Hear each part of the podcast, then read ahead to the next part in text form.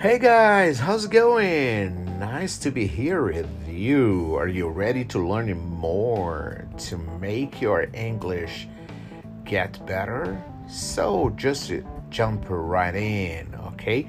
I'm here for you guys, and I hope you enjoy this episode, okay? So today we are gonna read uh, news. It talks about COVID reinfection one thing that well, really worries people, and um, it's from BBC News. Okay, so let's get started. Okay, the title says COVID reinfection. Man gets COVID twice and a second hit more severe. Okay, more severe in this case, it means more serious, more dangerous. Okay, severe. So you spell S E V E R E, severe. Okay, so if it, something is more severe, it means that it's more dangerous, it's more serious, it's harder to to solve, to be solved anyway. Okay, so okay, let's go on. A man in the United States has caught COVID twice, with this second infection becoming far more dangerous than the first, doctors report. Okay, let's continue. The 25 year old needed a hospital treatment after his lungs could not get enough oxygen into his body. Okay, I want to uh, uh, I want your attention to this the first phrase in this sentence. The 25 year old. Okay, yeah, uh, just to say about this guy.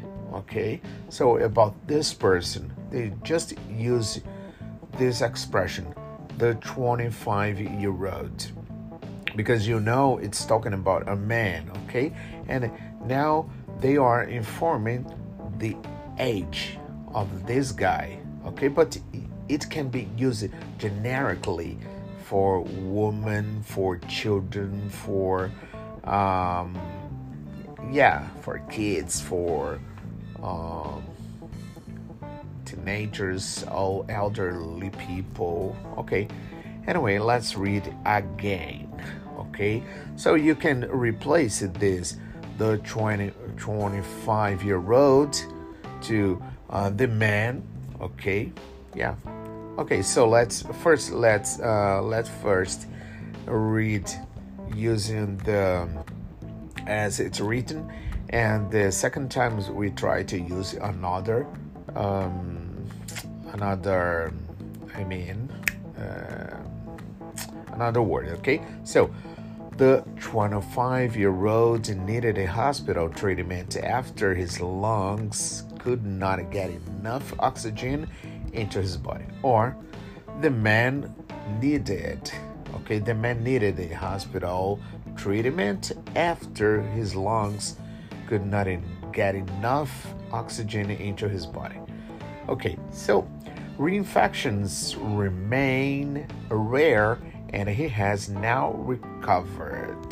Okay, so uh, one thing that I want to pay attention is it's not talking about in this phrase, it's not talking about a particular uh, reinfection case. It's generally that's why they don't use uh, the article D, T H E, and uh, they use in a plural, okay, because it's uh, talking about uh, all kinds of reinfections. So in this case, uh, let's read it again. Reinfections remain aware, and he has now recovered. Okay, now the guy is okay. Okay, but and it says that reinfections remain rare. Okay, it's not common yet. Uh, we are not uh, learning more about this kind of situation. Not many people being reinfected. Okay, so in this case, reinfected or sorry, reinfections remain rare. Okay, it's you can find lots of case about reinfection. Okay, uh, let's read for the last time this uh, sentence. Reinfections remain rare, and he has now recovered. But a study in the Lancet Infectious Disease Diseases raises questions about how much immunity can be built up to the virus. Okay, so in this case, uh, this group, okay, uh, Lancet Infectious Disease, Infectious Disease, uh, raises questions. If you raise question, you make questions, okay? Uh, but it has a special um, meaning. For example, uh, suppose, for example, nobody talks about about some t- taboo, okay, some kind of a taboo um, behaviors, for example, but someone starts um, started making questions and ask here, ask there, and like to raise in this case uh, to make it appear, okay, to make it appear in a situation that before it was calm, okay, nobody asked about, okay. So in this case, raise to raise question means to oh how can I say um, to just a moment, just a moment, please. Let me think about it. Uh, oh my goodness. To raise the questions. Okay, so uh, I'm gonna ask you to uh, Siri in another uh, in another cell phone. and I hope it works. Hey Siri.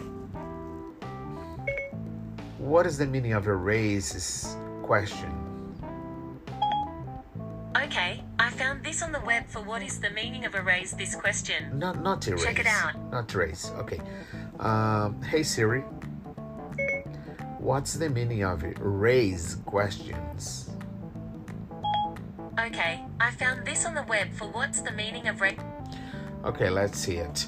Uh, she helped me to go to a page uh, where can I have some uh, some explanations? I'm sorry, guys, my English is not so good. You know, I study English as ESL, uh, English as second language. That's why I need to learn more, and I'm doing this. I'm doing uh, this episode. I'm recording this episode exactly to make my English better to get fluency. Okay, so raise questions. The proposals also raise questions about when employers would be able to force workers. Okay, let's see, let's see, let's see. Oh, no. Raise, explore. Yes, that's it. Explore. Okay, to, for example, to find, to explore, to. Oh, there's one word that escapes me now uh, it's in my mind, but it escaped me. Uh, to provoke. Yeah, yeah, yeah, yeah. That's it. To provoke. Okay? Questions to provoke doubts. All right? So, uh, okay, let's let's keep on. Let me let me uh, go back to the page. Okay, so, but the study of the in the Lancet Infectious Diseases raises questions about how much immunity can be built up to the virus. Okay, let's see the meaning of the phrase built up. Built up. Hey Siri, what's the meaning of build up? a gradual accumulation or increase, typically of something negative that leads to a problem. Do you want to hear the remaining one? Yes. Yes. A period of excitement and preparation before a significant event.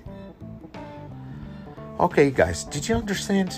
Because it didn't. Okay, I'm gonna ask it again. Okay, ask Siri again. Hey Siri, what is the meaning of a build up? A gradual accumulation or increase, typically of something negative that leads to a problem. Do you want to hear the remaining one? Yes. A period of excitement and preparation before a significant event. Okay, so let's see it. No? Mm, as in Japanese, we say "chotto mate kudasai." Okay, build up a gradual accumulation or increase.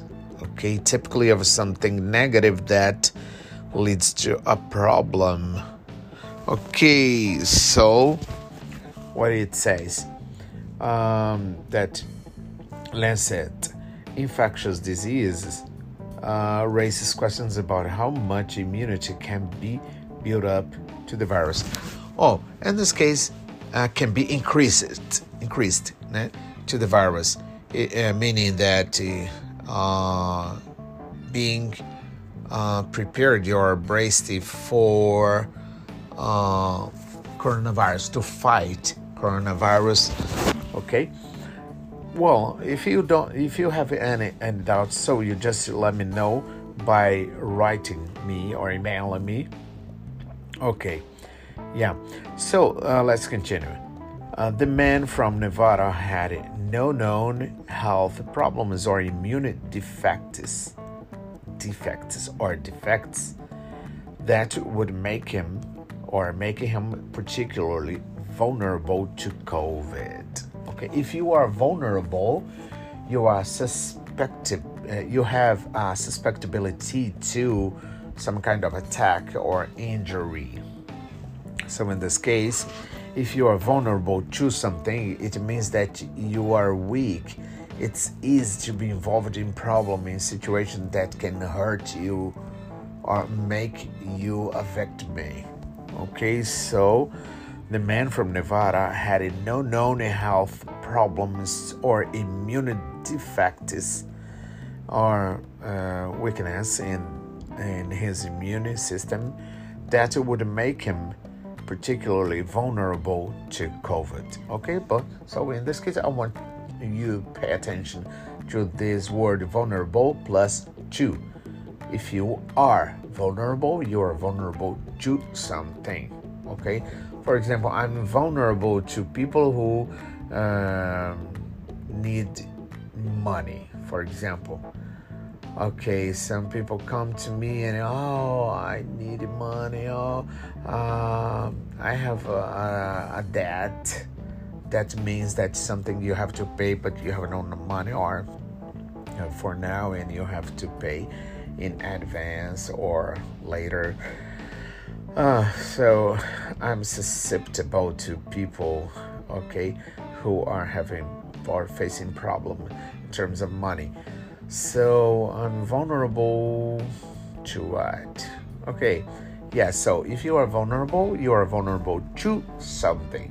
Okay. Okay, to people that, for example, one, one a shy person, for example, is vulnerable to people who try to involve him or her into a problem, into a situation. Okay, maybe because this person uh, shows no um, firmity, uh, they don't act like they are clever, they are smart. So, these kind of people. Uh, are vulnerable to, uh, for example, bad bad guys. Mm, yeah, for example. Okay, so I think you understood, but if you don't, please just let me know. Okay, and now uh, they are uh, talking about what happened and showing dates. For example, what happened when or in uh, March 25th, for example there was a first wave of symptoms, including sore throat, cough, headache, nausea, and diarrhea. Okay, these are the symptoms that people have when they get um, coronavirus. Okay, and the first wave of symptoms, okay, that is the first wave or the, the first thing that happens to a person who get uh, COVID is or are I'm sorry are sore throat. Okay, your throat is aches, uh, cough. Okay, don't confuse. Don't, don't don't make mistake between cough and coffee. Coffee means something you drink. Okay, so for example, the black drinking that many many people like, and I love coffee. Okay, coffee. Huh? So cough, cough, coffee, coffee.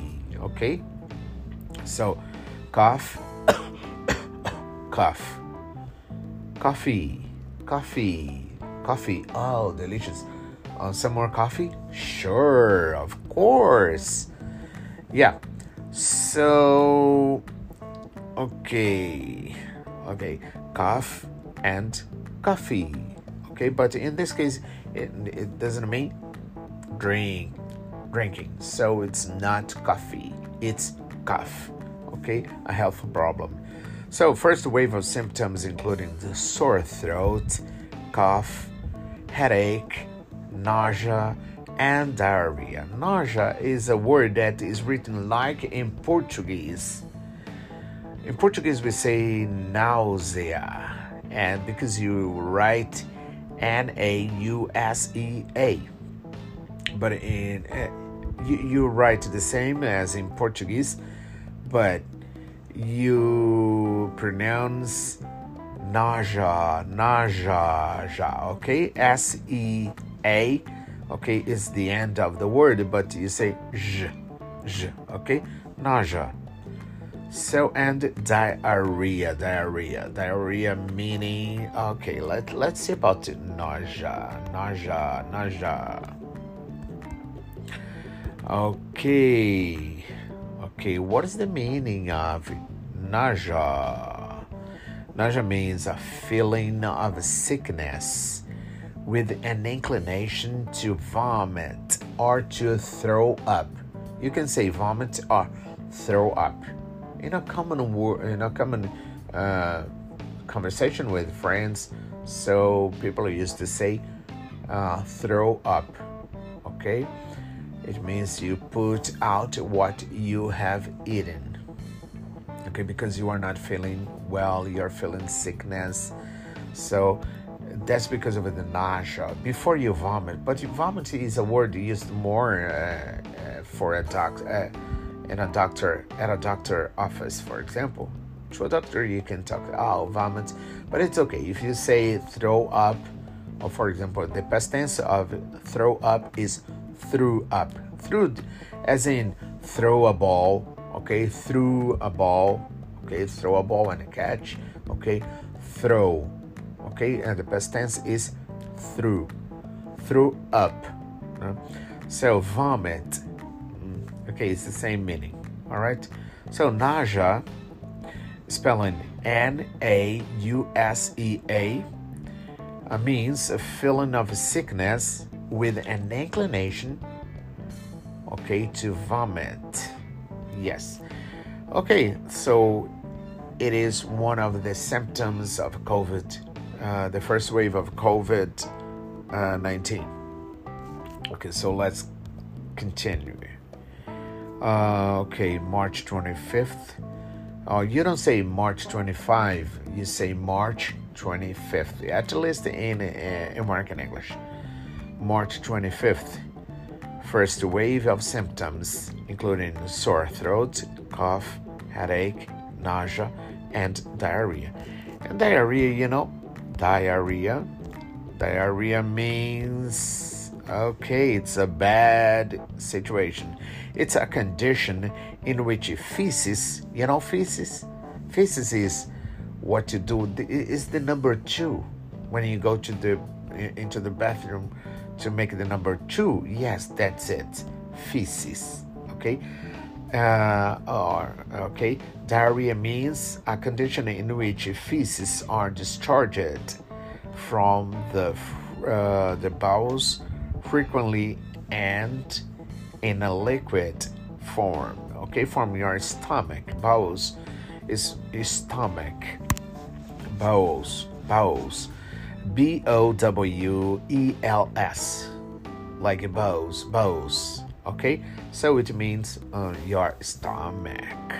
Okay, so diarrhea means a condition in which feces are discharged from the bowels frequently and in a liquid form. Bowels, bowels. Okay. So it's okay. So let's continue for five minutes more or less. I don't know because it's impossible to read all the uh, news or or uh, sorry all all the article. Okay. So in March 25th, the first wave of symptoms including th- sore throat, cough, headache, nausea, and diarrhea. Uh, April 18, he tests positive positive for the first time. Okay, he tests positive for the first time. April 27, initial symptoms fully resolve. Okay, no more problem. He is not uh, having no one of these symptoms like nausea, uh, diarrhea, not headache, not uh, cough, nothing. Okay, he is good. So, uh, between May 9 and 26, he tests negative for the virus on two occasions. Yeah, you see? So, May 28, he develops symptoms again, this time including fever. The first time, did you remember that there was no fever? Yes, and this time, fever. Okay, he develops symptoms. Okay, again, this time including fever, headache, dizziness. You know, dizziness? Dizziness when it looks like the world is moving. Okay, but the world is not moving, at least on your feet. Okay, so you see everything you pass on, and you, um, if you don't pay attention, you can fall. So it means dizziness. Okay, so uh, including fever, headache, dizziness, cough, again nausea, again and diarrhea. Okay. On June tw- uh, on June fifth, he tests positive for the second time and is hypoxic, low blood oxygen. His hypoxic, hypoxic written spelling H Y P O X I C, hypoxic, meaning low blood oxygen. Okay, uh, the oxygen is low, it's not much, it's not enough. Okay, uh, with the shortness of breath. Okay, in this case, hypoxia, I was uh, googling and I found that it means the the air or the the oxygen that goes to attend your uh, tissue body tissue tissue body okay? The skin or, or the, the air okay? Because you need the oxygen to all your body okay? Um, in this case on june 5th okay june 5th means june 5 okay but it, at least in american is good is common to say June 5th. Okay, and the article you use for this uh, situation is on on June 5th. Okay, but if it only in June, so you say in June, in May, in April, in June. Okay, but if you have this specific date, you have to say on June 5th. For example, on March 25th, which means 25. On March 25. Oh, sorry, on March 25th. Uh, on because you have a specific date.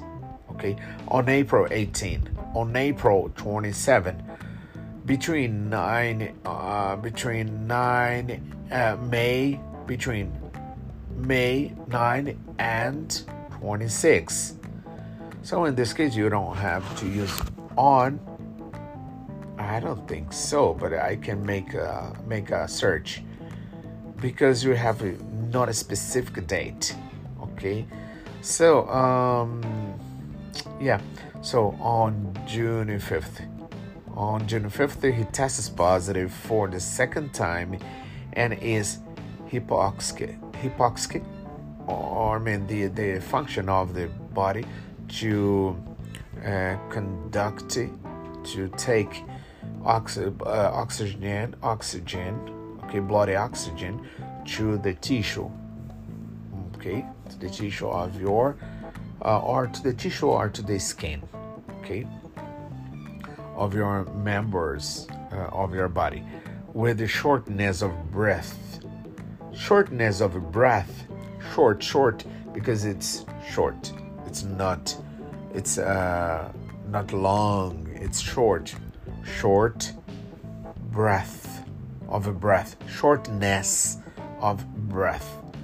Uh, it's common in english that when you have the uh, the suffix suffix uh, ness short shortness it uh, means, oh my goodness, I don't know if I'm ready to explain to you. I know, but uh, for example, uh, bright, brightness.